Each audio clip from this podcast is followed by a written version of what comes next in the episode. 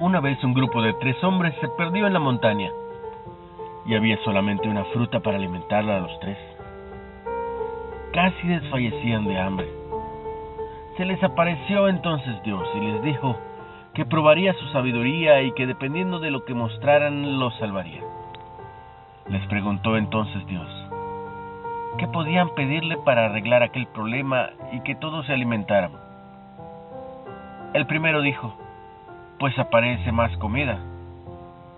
Dios contestó que era una respuesta sin sabiduría, pues no se debe pedir a Dios que aparezca mágicamente la solución a los problemas, sino trabajar lo que, con lo que se tiene.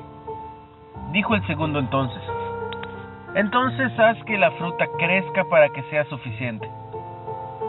A lo que Dios contestó que no, pues la solución no es pedir siempre multiplicación de lo que se tiene para arreglar el problema pues el ser humano nunca queda satisfecho y por ende nunca sería suficiente.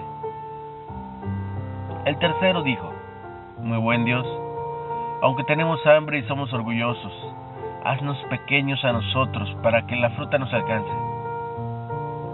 Dios dijo, has contestado bien, pues cuando el hombre se hace humilde y se empequeñece delante de mis ojos, es cuando verá la prosperidad. Se nos enseña siempre a que otros arreglen los problemas o a buscar la salida fácil, siempre pidiendo a Dios que arregle todo sin nosotros cambiar o sacrificar nada. Seremos felices el día que aprendamos que la forma de pedir a Dios es reconocernos débiles y humildes dejando de un lado nuestro orgullo. Y veremos que al empequeñecernos, al menguar ante Él y ser mansos de corazón, veremos la grandeza y prosperidad de Dios y la forma como Él sí escucha. Pedir a Dios que te haga pequeño, que Él crezca ante ti. Haz la prueba.